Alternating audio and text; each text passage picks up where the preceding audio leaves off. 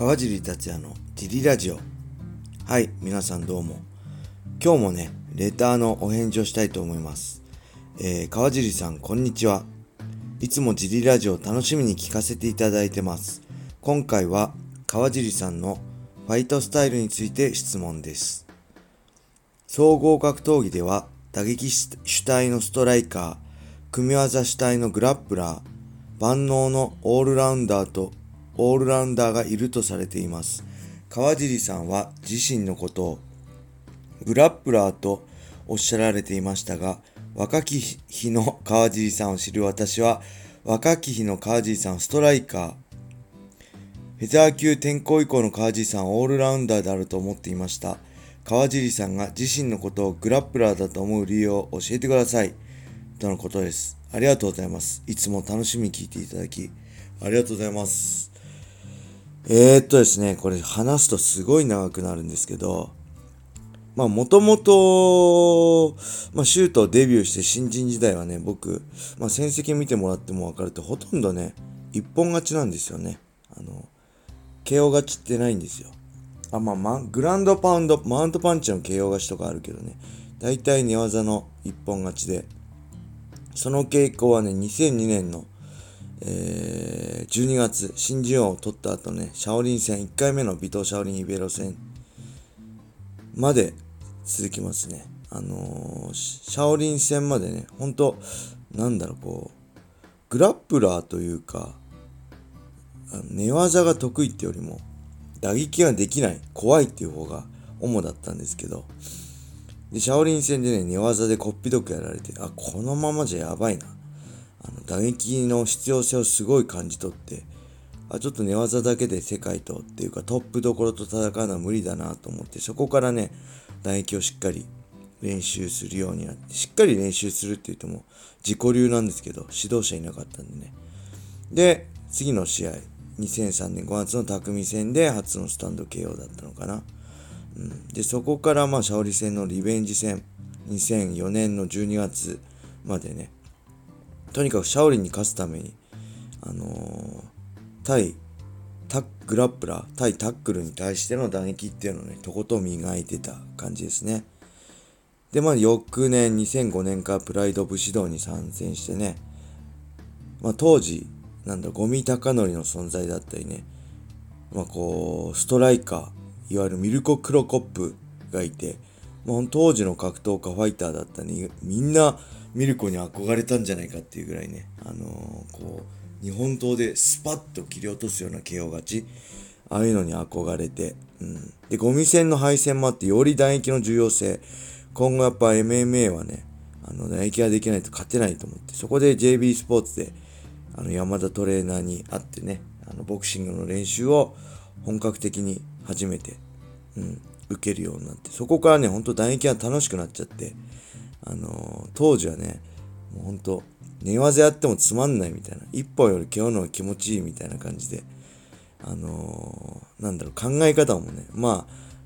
最終的に一発当てて倒せば OK でしょみたいな、勝ちでしょみたいな感じで、意外と舐めてたっていうかね、もうほんと勘違いしてたっていうのが大きいですかね。それでまあ、プライド武士道からやれんのかドリームってなって、まあ、マンブラックマンパ戦はちょっとリスクを負えない戦いだったんでね、ライト級グランプリ1回目、1回戦で、まあドリーム開幕戦で負ける、こけるわけにいかないんでね、ストライカーのマンバー相手にね。なんでリスクを犯さなかったですけど、まあドリームでも結構打撃でガンガンっていうか、行ってて。で、2008年の7月のエディ・アルバイスに KO されて、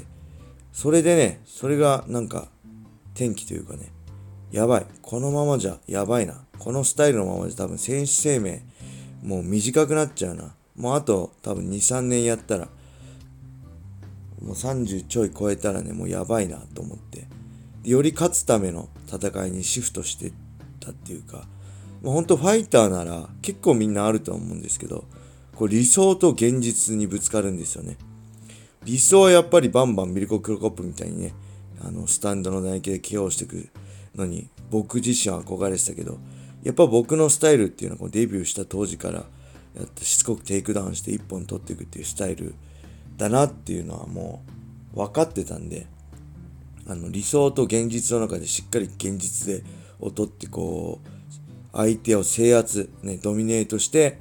でその制圧した上で制圧した先に1本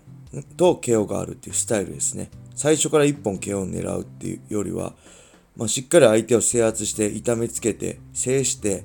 でその中で相手がミスした時に KO1 本があるっていうよよりリスクを減らしてまあ本当イメージと理想としてはね3分45秒、40、54分か。3ラ3ラウンド、4分59秒で1本かけようっていうのは理想でしたね、当時の。それでずっとまあフェザー級に上がってもそういう感じで、フェザー級に下げてもやってきて、まあ USC のグイダ戦で、ちょっとね、そのスタイルでも厳しいかなって、グイダに負けたことで。あの、組だけでもダメだし、中途半端な打撃だけでもダメだしっていうか、そこでいろいろ悩んでね、特にオクタゴンってこう丸いんで、広くて丸いんで、あのー、こう、ベタ足で僕みたいに前にプレッシャーかけるだけでね、こう結局追いかけっこになって、こう、捕まえらんないんですよね、逃げられちゃって。なんでよりステップを重視して、で特に、あのー、当時ね、2012年ぐらいに、ヘルニアになってね、ちょっと右手があの出力下がってて、まあ、今でもそれは治ってないマックスには治ってないんですけどあのあんまりこう右のパンチ当たった時前はね右手当たれば誰でも倒せる自信あったんだけどそれ以来あんまりしっくりこなくなっちゃったんであのより一発で倒せる武器がないとねこの世界厳しいなと思った上にステップと組み合わせて考えたのはバックハンドブローだったりねバックスピンキックだったりそういうのを織り交ぜながらまあ、距離と角度を意識しつつ正面立たない。そして相手のパンチが、あのー、届くところに立ち続けないっていうのを意識しつつ、でなおかつそのバックハンドブローとかね、バックスピンの一発ある攻撃を見せて相手の手数を減らして、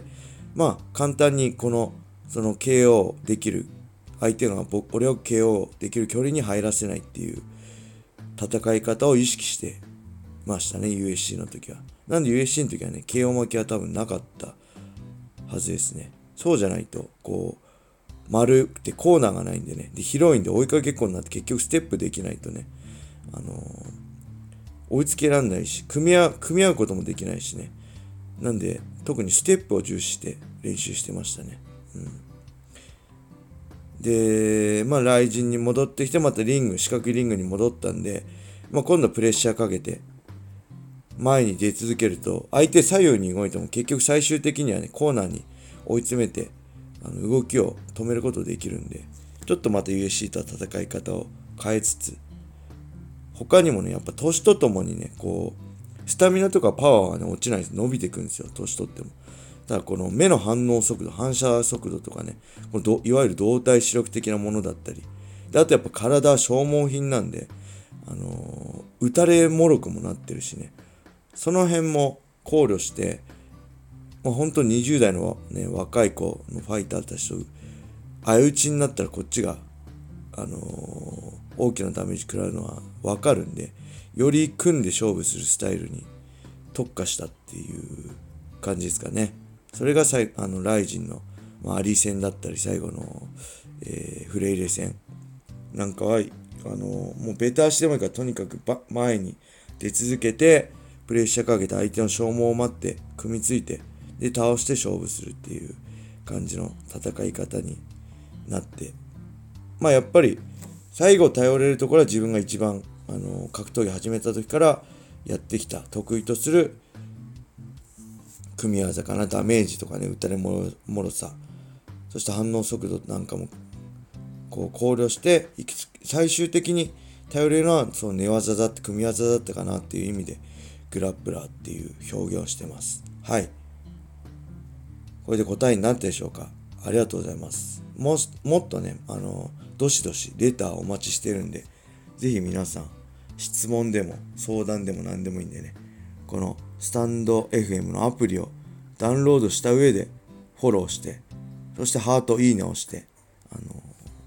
で、レターをください。どんどん答えてくんでね。はい。それでは今日はこんな感じで終わりにしたいと思います。皆様良い一日を。またねー。